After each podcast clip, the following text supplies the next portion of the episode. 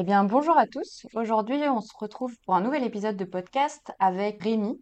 Rémi, comment ça va? Bah, ça va très bien, merci de m'accueillir. Bah, avec plaisir. Est-ce que pour commencer, tu voudrais bien te présenter avec les mots euh, que, que tu souhaites euh, et la présentation que tu souhaites d'ailleurs?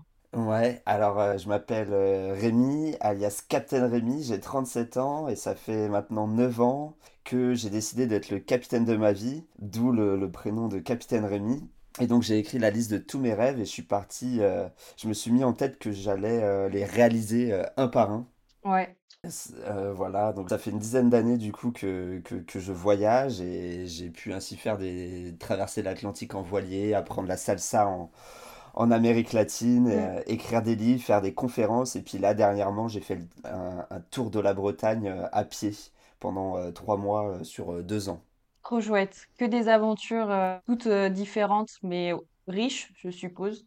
ultra riche. Moi, c'est important, c'est de m'écouter aussi. Et euh, il y a des gens, ils vont faire que de la randonnée, que du vélo. Moi, j'ai besoin à chaque fois de, de toucher à des choses nouvelles, parce que ça me permet d'apprendre plein de choses et c'est ça qui, qui m'excite au fond. Ok. On va continuer sur tes aventures.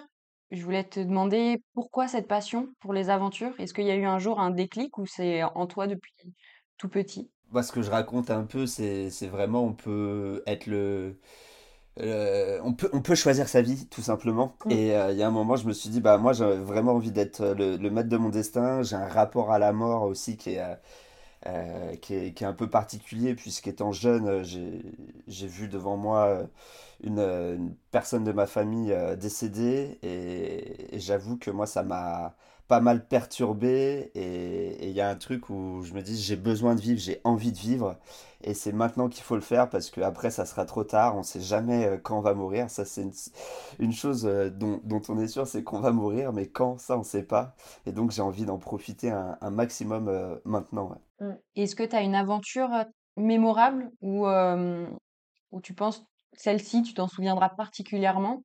Et pourquoi? Il y en a plein des mémorables, mais si tu veux, là, celle que je raconte en ce moment, donc j'ai, j'ai un spectacle Ouais, euh, qui dure euh, un peu moins d'une heure et dans lequel je raconte euh, une aventure en Père, en Père Noël, où je suis déguisé en Père Noël et euh, je suis allé réaliser un rêve d'enfant qui est de rencontrer le Père Noël. Donc, euh, je sais pas si tu sais où il habite, le Père Noël. en Mais il Laponie? habite à, voilà, en Laponie suédoise. C'est à 3000 kilomètres de Paris. Et donc, en, le 6 décembre 2016, je me suis mis en tête d'aller réaliser mon rêve et d'y aller en autostop depuis Paris. D'accord, Et tout ça euh, déguisé en, en Père Noël. Et donc, pendant euh, 14 jours, euh, j'ai fait de l'autostop pour, euh, pour aller jusqu'au nord de, de la Finlande. ouais. Et c'est euh, plein de hauts, mais aussi plein de bas, parce que c'est difficile l'autostop, surtout quand il y a la fatigue, quand on est en hiver. Il faut savoir, on est en plein mois de décembre, et plus on monte vers le nord, plus il fait froid. Mm. Et donc, c'était pas forcément euh, l'aventure la, la plus rigolote.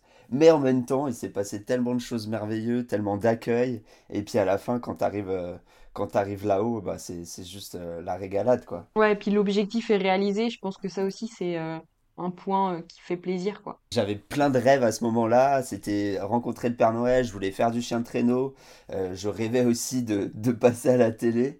Et j'ai eu ces trois, trois d'un coup qui sont réalisés. Parce que mon aventure, elle a été médiatisée sur TF1 aux 20h.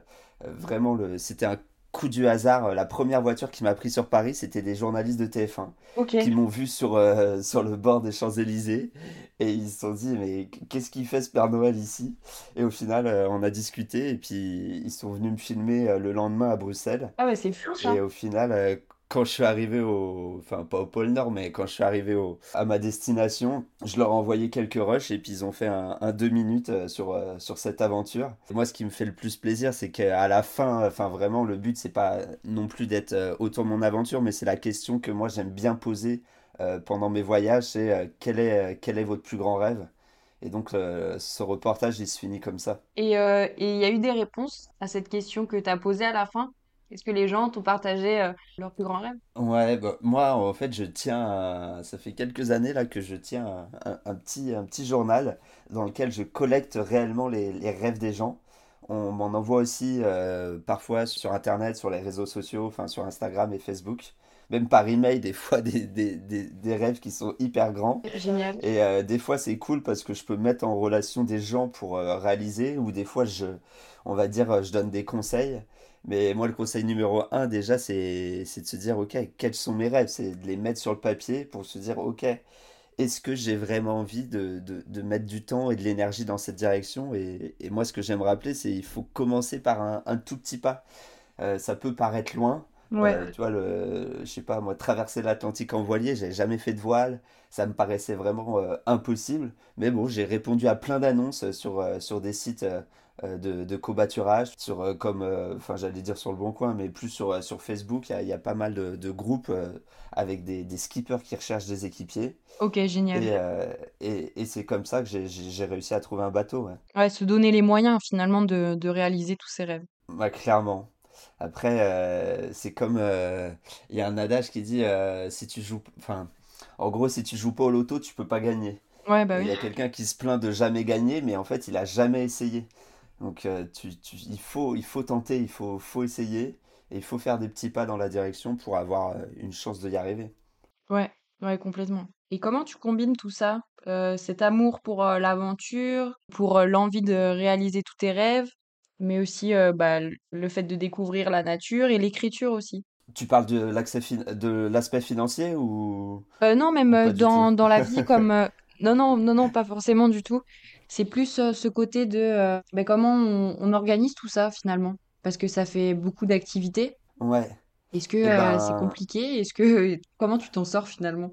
En, en fait, moi, ça a changé au fil des années. C'est-à-dire que là, maintenant, ça fait, je te disais, ça fait 9 ans que j'ai commencé, que, que je fais ça. Et donc là, je suis plus euh, en mode, je veux faire une grande aventure. Donc, euh, ma dernière grande aventure, c'était le Tour de la Bretagne sur le Sentier des Douaniers. Et donc, euh, c'était pour moi un projet de vie. C'est-à-dire, je savais que j'allais prendre 3 mois euh, de mon temps pour partir de Saint-Nazaire, pour aller jusqu'au Mont Saint-Michel, euh, jusqu'au Mont Saint-Michel marcher et, et surtout bah, prendre des notes pendant tout mon voyage, filmer, prendre de la photo. Et là, pendant toute la période hivernale, donc en ce moment même, je suis en train d'écrire ce livre sur cette aventure. D'accord, ok. Donc c'est un peu comme un travail saisonnier, mais enfin, il y a le temps de l'aventure et du coup le temps de post-aventure où euh, tous les préparatifs de communication, de d'écriture sont là, quoi. Ouais, exactement. Bah, en- en- enfin, on s'en rend pas compte, mais c'est beaucoup de travail. Ah Je, oui, oui. je suis, je suis, je suis tout seul de mon côté et c'est euh, de la com, c'est surtout euh, du travail d'écriture. Avant ce livre-là, c'est le quatrième livre là que je suis en train d'écrire, c'est peut-être six mois de travail.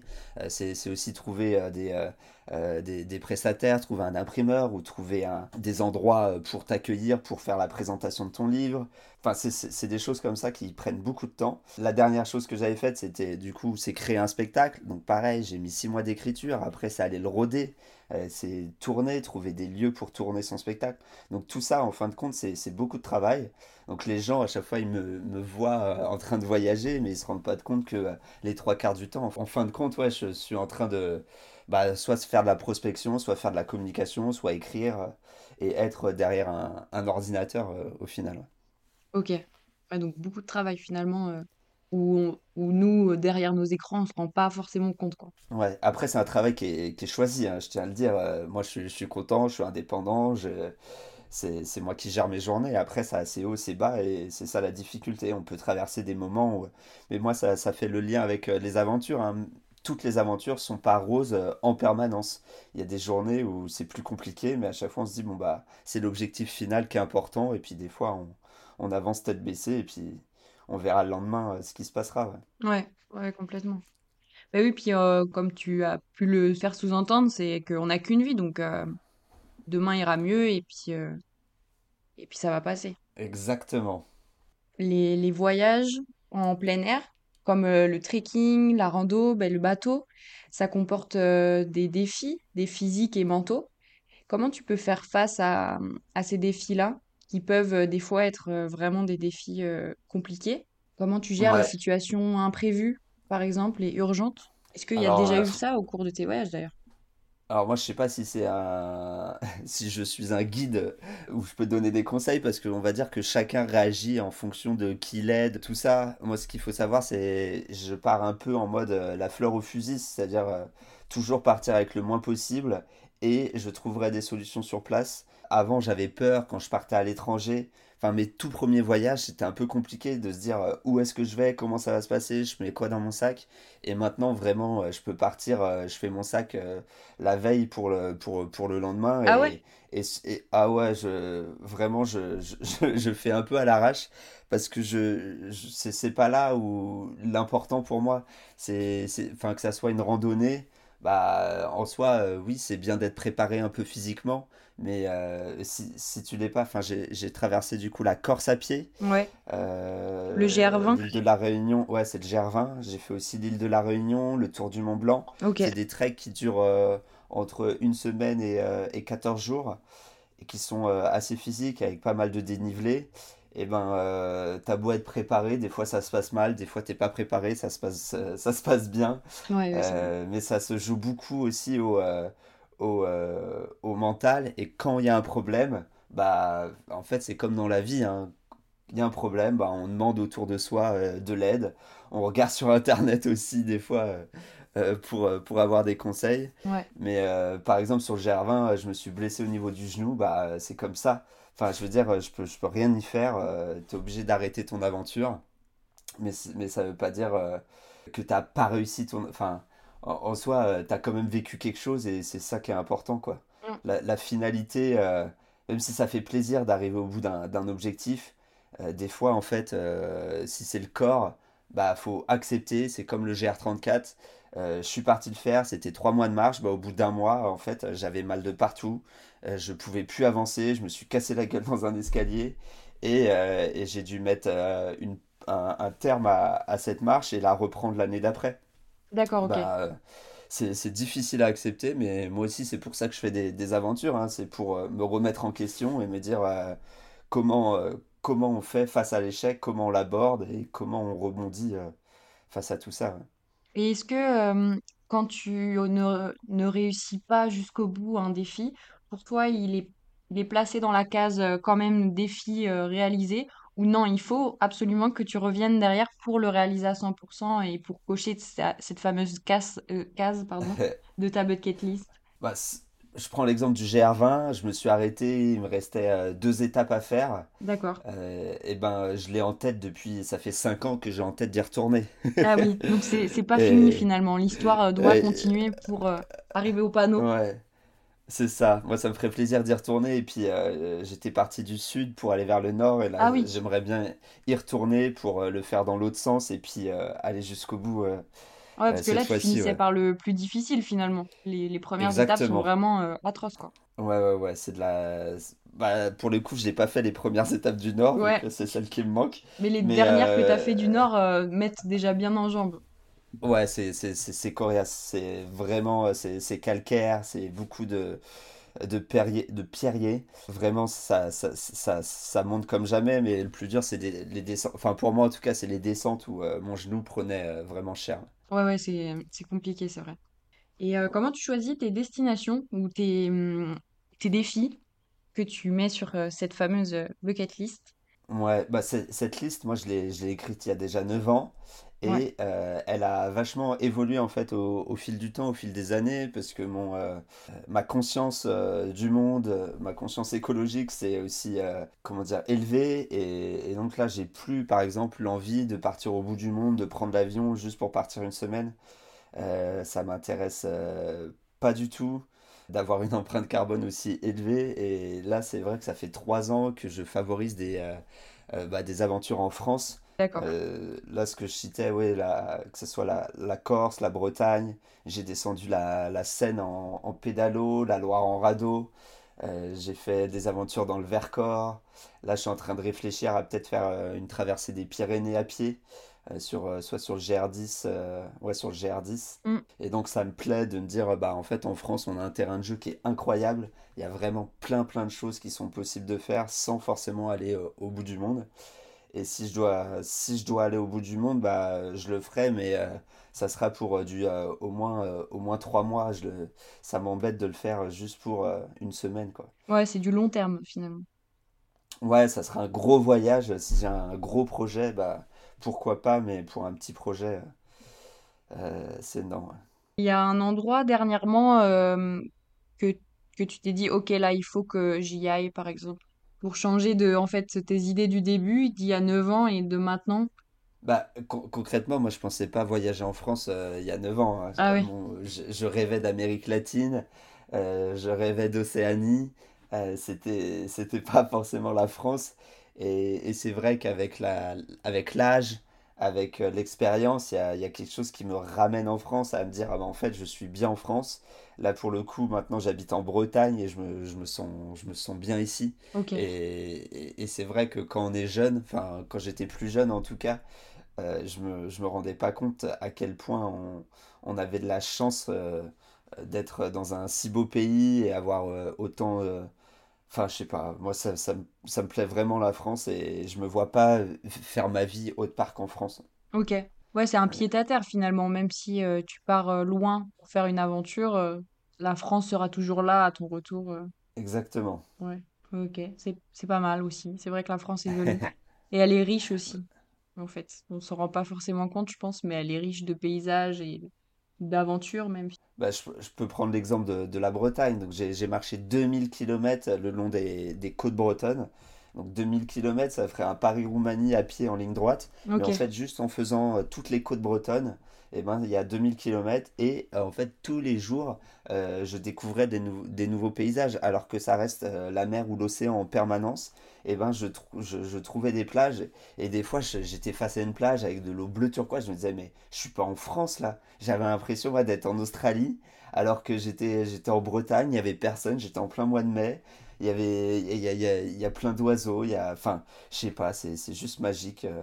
Et je me dis, il y a tellement de coins comme ça euh, en, en- en France, euh, que ce soit euh, les montagnes, les, les forêts ou, ou- ou la côte bretonne. Là, tu vois, je suis en train de regarder par la fenêtre, je vois un écureuil. Il y a un petit écureuil au, au fond du, du jardin. ouais. La Enfin, nature n'est jamais loin, c'est ça. Génial. Est-ce que tu aurais une anecdote, par exemple, que tu as vécue en France et en fait, autre que du coup que cette partie paysage breton, mais que tu aurais vécu en France et que tu sais que finalement à l'étranger, tu l'aurais pas forcément vécu comme tu l'as vécu? Moi, je vais dire euh, la descente de la, de la Seine en, en pédalo. C'était une de mes premières grosses aventures euh, en France. J'habitais Paris à ce moment-là et je voulais aller à la mer. Euh, j'étais avec Victoria, du coup c'est mon ex-compagne, et donc on a fait 13 jours le long, le long de la Seine pour aller jusqu'à jusqu'à Deauville, D'accord. jusqu'à Honfleur plus exactement. Et c'était juste magique parce que euh, franchement en 10 minutes, eh ben, j'étais en pleine nature, enfin j'étais au milieu de la Seine. Et euh, pour moi, la Seine, ça fait un peu euh, grand fleuve euh, pollué. Et ben pas du tout en fait. Quand, quand, quand on navigue dessus, on se rend compte que bah, il y a de la nature tout autour, que c'est trop agréable. Et surtout, en fait, on a fait plein de rencontres. C'est la première fois que je faisais autant de rencontres. Parce qu'à l'étranger, bon, tu, rencontres des gens, mais c'est compliqué de, parler, d'aller dans des discussions hyper profondes euh, ou juste de, je sais pas, parler d'écologie, de, de féminisme, de, Ouais. C'est vrai que la la barrière vie, de la langue. Ah voilà, et, et c'était tellement agréable, et surtout je me disais, mais en fait je suis en France et j'ai l'impression d'être à l'autre bout du monde, alors que j'ai juste mis euh, un, un pédalo sur la scène, et ça y est, paf, j'étais euh, j'étais déjà à l'aventure. Et il y a ce truc-là, du coup, de, de se dire, euh, juste, tu, tu sors chez toi, tu te mets un défi, tu te dis, bah, je dois aller à pied à tel endroit, tu fais, tu fais, je sais pas, 20 bornes sur un chemin, bah, t'as l'impression d'être en, en aventure. Et ouais, j'aime bien ce sentiment-là, ouais, de dire que l'aventure est au pied de sa porte. Ouais, ouais, c'est vrai. Mais il faut juste euh, sûrement enlever ces, ces caches-yeux en fait qu'on peut avoir dans la vie quotidienne où on regarde pas à l'extérieur et au final, euh, en sortant euh, même à 5 kilomètres de chez toi, on- de chez soi, on peut être dépaysé finalement. Ah, bah, c'est sûr. Mm. Et puis, co- ça, ça dépend la manière. Enfin, moi, des fois, j'essaye de faire quand j'habitais sur Paris, de me dire, OK, aujourd'hui, je vais aller d'un point A à un point B, mais euh, au lieu de, de regarder ça, je vais essayer de regarder que en l'air. Donc, euh, de, de, de m'attarder sur, euh, je sais pas, sur les bâtiments, sur euh, essayer de voir s'il y a des nids. Et, Ok, et, et du coup, tout mon chemin euh, changeait, alors que j'avais l'habitude de le prendre, ce chemin-là, mais juste de, de, de porter l'attention sur autre chose, où j'essayais de trouver des portes. Et donc, je regardais toutes les portes. Et, voilà, j'essaye comme ça de, de, m'amuser dans mon quotidien euh, quand, euh, quand on n'a pas la, la, chance de pouvoir prendre des, des, des, jours de congé ou de partir loin. Bah, des fois, juste de, de changer son regard sur les choses, ça permet aussi de s'évader.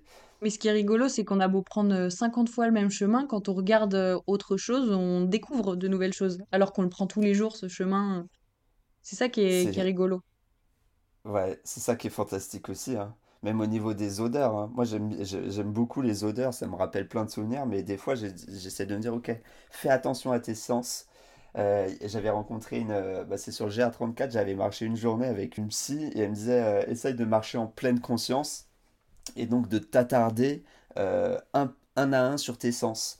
Et donc pendant deux minutes, tu marches et tu essayes juste de, de t'attarder sur toutes les, toutes les odeurs que tu vas sentir.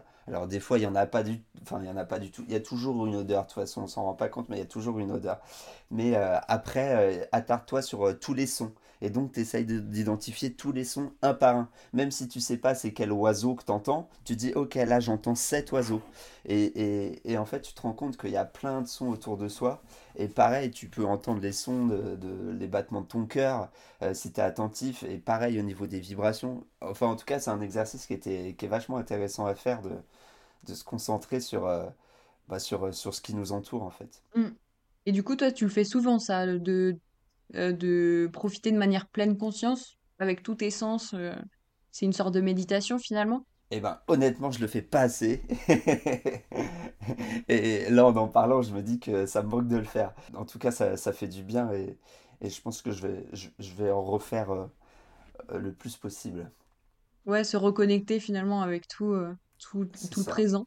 Je vais te poser des questions par rapport à tes livres. Actuellement, si je me Ouais. trompe pas, t'en as écrit trois. Ouais. Est-ce que tu peux nous raconter l'importance de raconter tes récits et de les partager aux autres? Parce que ça prend quand même, c'est un travail de longue haleine, je suppose, d'écrire un livre. Pourquoi, en fait, vouloir euh, partager euh, tout ça? Ouais, pour moi, c'était, je pense, c'était important de. La, la base de mon projet Capitaine Rémy, c'est- c'était aussi d'inspirer les autres, de, dire aux autres, c'est possible de faire des choses, c'est possible de se mettre en place euh, et de, de, de confectionner une vie qui est à, qui notre image. Et pour inspirer, moi, j'ai commencé par faire des, euh, des vidéos. Euh, et puis je suis passé par l'écrit parce que par l'écrit on peut dire beaucoup plus de choses qu'en vidéo. En tout cas, ça m'a semblé être le cas et j'arrivais à la plus en profondeur sur des choses un, un peu sentimentales, sur des, des réflexions profondes que, que j'avais eues. Et c'est comme ça que j'ai commencé à écrire. Du coup, oui, j'ai écrit trois livres, euh, un sur la traversée de l'Atlantique, un sur le GR20 et un qui résume euh, bah, huit années de, de voyage. Et pour moi, l'importance d'écrire, c'est de, aussi de, de se rappeler. Euh, c'est-à-dire que pendant mes voyages, si je n'écris pas sur papier ce qui, ce qui, m'arrive, ce que je ressens, eh ben, euh, je me rends compte que j'oublie tout. Et ça, ça me fait assez flipper. Et demandez-vous, euh, ceux qui écoutent, juste demandez-vous qu'est-ce que vous avez mangé il y a trois jours à midi? Eh ben, c'est compliqué. Eh ben, imagine, imaginez sur, euh, sur, euh, sur une année de se rappeler, même si c'est pas ce qui est le plus intéressant, ce qu'on a mangé, de ce qu'on a vécu, de ce qu'on a ressenti. Ça nous forge et ça nous permet aussi de voir comment on est, comment on évolue. Moi, quand je retrouve mes carnets de quand j'avais 20 ans, parce que j'écrivais juste pour moi, j'écrivais pas forcément pour les autres euh, à, la base. Et ben, euh, eh ben, je vois mon évolution. Par exemple, je disais, mais jamais je voyagerai seul alors que maintenant je fais que des voyages euh, en solitaire quasiment. Et je vois euh, ma propre évolution, je vois mes peurs, je vois mes angoisses, je vois mes répétitions aussi. À me dire, ah mais là en fait tu répètes le même, le même cercle. Et donc pour moi c'est une espèce de, de psychanalyse que je m'auto-fais en, en écrivant. Ça te permet de t'analyser et de voir euh, ce que tu, en fait, comment tu évolues et comment tes besoins, tes angoisses ont évolué aussi, par exemple, tes, enfin, tes émotions, peut-être finalement. Bah clairement, mais en, en tout cas je, je vois les ce qui m'a fait plaisir aussi dans, dans le temps, les choses qui me sont arrivées, et moi quand je replonge dedans, mais c'est c'est je, je peux passer des heures et des heures à relire mes petits carnets et, à me souvenir des choses, et à partir d'une du- enfin juste d'une ligne, c'est comme à partir d'une photo, hein, j'arrive à, revoir euh, tout ce qui se passe autour. Et donc c'est hyper important. Et puis il y a le côté du, souvenir et de la mémoire aussi qui, qui en ce moment, euh, plus je, plus je vieillis, bon j'ai que 37 ans, hein, mais plus je, vieillis, plus je me rends compte que bah on oublie le passé. Et, et- et je suis tellement content d'avoir euh, pu écrire ces livres. Ce qu'il faut savoir, c'est généralement c'est 6 mois à un an d'écriture. Donc euh, c'est un peu laborieux. Là, je vous avoue que je suis sur euh, l'écriture du livre sur le, sentier des douaniers et euh, bah c'est difficile parce qu'on n'en voit pas forcément le, bout. Mais après, il y a vraiment une fierté de se dire, ok, là, j'ai un souvenir de tout ce voyage. Et, et surtout, moi, je peux partager, je peux partager mes, mon expérience et aussi mes, mes réflexions sur, sur la vie. Mm. Et à quel moment tu t'es dit que tu écrivais pour toi et que tu es passé à l'écriture pour les autres au fi- aussi? Enfin, genre à ce partage. Eh ben, je partageais des, des posts sur, euh, sur Facebook et je voyais là que ça répondait aux gens, que des gens se... C'est pas qu'ils avaient de l'empathie, mais Ils se étaient... retrouvaient euh, peut-être? ils se retrouvaient exactement euh, dans, dans mes témoignages, dans les expériences que je vivais, et ça leur, euh, et ça les aidait en fait de savoir que moi aussi, euh, je traversais des épisodes, euh, je sais pas, des épisodes dépressifs, que moi aussi, euh, j'allais avoir des difficultés, que moi aussi, euh, j'allais euh, parfois souffrir, que j'allais pleurer, que j'allais avoir des obstacles, mais que malgré ça, j'avançais. Et donc, euh, les gens vont pouvoir enfin, peuvent s'identifier. Et du coup, euh, ça, ça permet euh, euh, aussi de. Moi, j'ai l'impression de donner de la force aux, aux gens qui me, qui me lisent et qui me regardent euh, en faisant ce que je fais. ouais. Et ça te motive peut-être aussi en retour à continuer de, de réaliser tous tes rêves et de montrer que c'est possible? bah, complètement. Et ce qu'il faut voir, c'est, c'est que la forme du livre, c'est peut-être celle qui est le plus compliquée, parce que pendant six mois, euh, on est chez soi, enfermé, avant de sortir quelque chose, alors que c'est sûr que le, les réseaux sociaux, quand je faisais un post, euh, quand je fais un post sur Instagram ou sur Facebook, bah là, j'ai une réaction qui est directe, et donc c'est beaucoup plus valorisant, parce qu'il y a un, il y a un sorte de dialogue, alors que le livre, c'est, c'est moins du dialogue, c'est plus euh, tenez, et puis euh, moi, il y a moins de retours sur les livres. Ouais, ouais, c'est différent.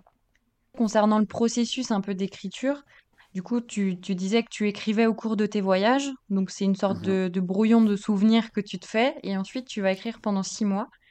Et euh, comment t'organises un peu cette, euh, cette écriture? Est-ce que tu as un processus ou pas du tout? C'est au feeling et tu vas euh, relire, échanger, et relire et rechanger ce que tu vas écrire?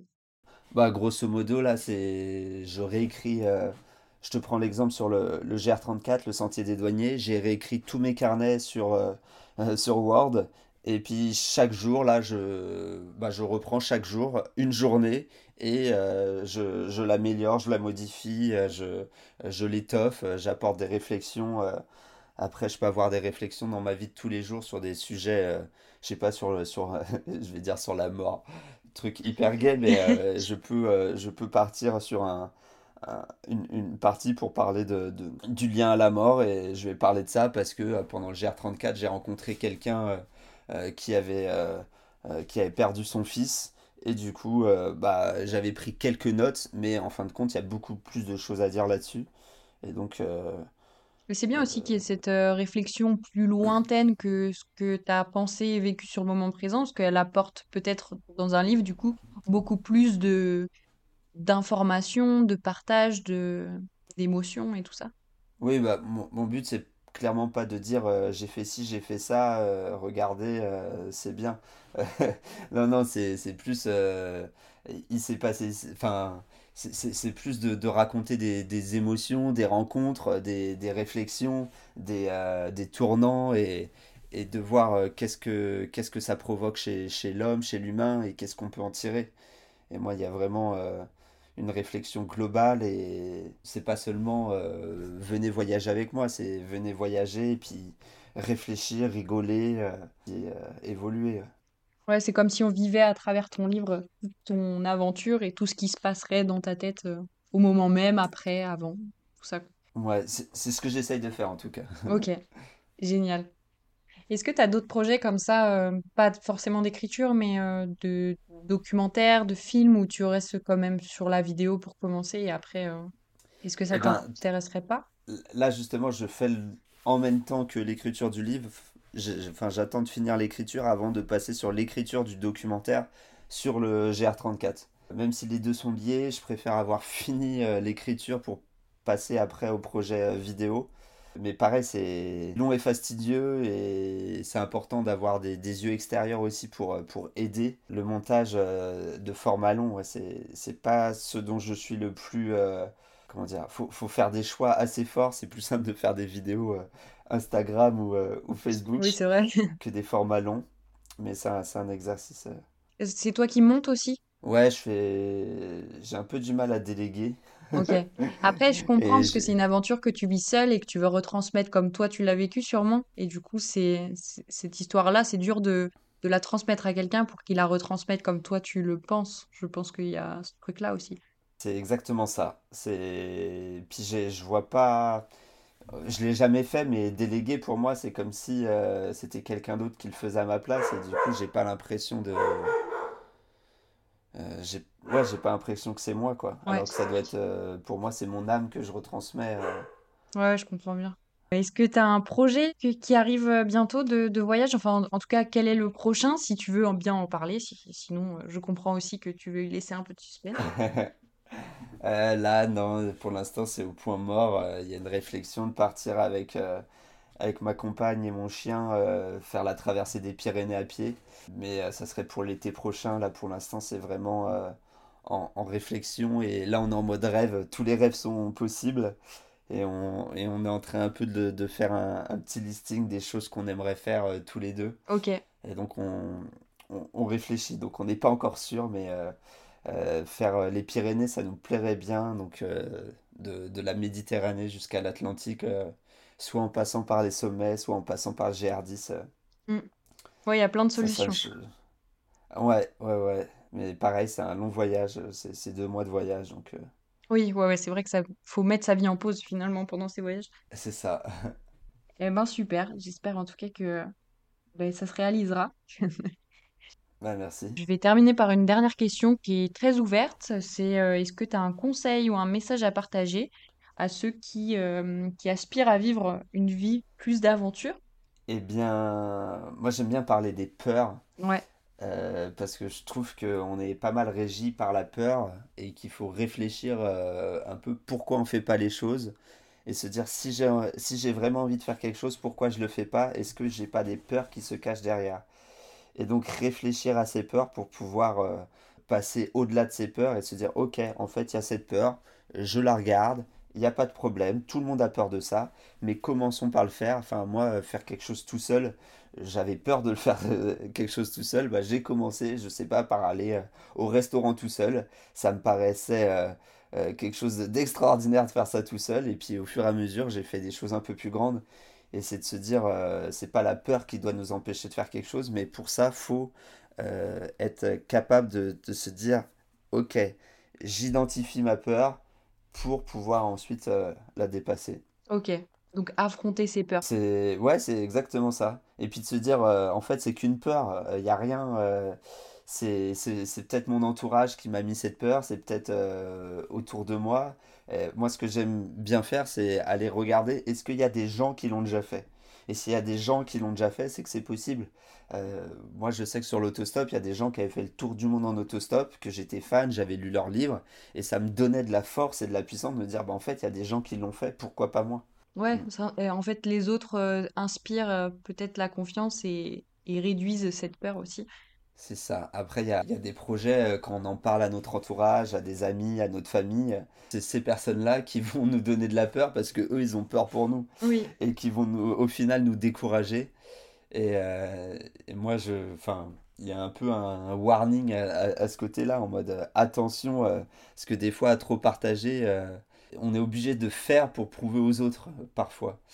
Et donc, euh, ouais, ça m'arrive de, de prévenir juste au dernier moment parce que moi, j'ai, l'énergie, elle est là. Si je commence à, à trop réfléchir sur un projet, ben, euh, parfois l'énergie s'en va. Donc, euh, je préfère y aller en mode on y va, on dit pas à trop de gens et comme ça, on se lance. Ouais. ouais, sans perdre l'objectif de vue par ça. peurs des autres et ses peurs à soi aussi. Ouais. Hmm. Ok, eh ben top, merci. Est-ce que tu veux partager euh, peut-être où est-ce qu'on peut te retrouver? Qu'est-ce que tu fais? Si tu as un spectacle qui est, qui est fait quelque part en ce moment ou prochainement?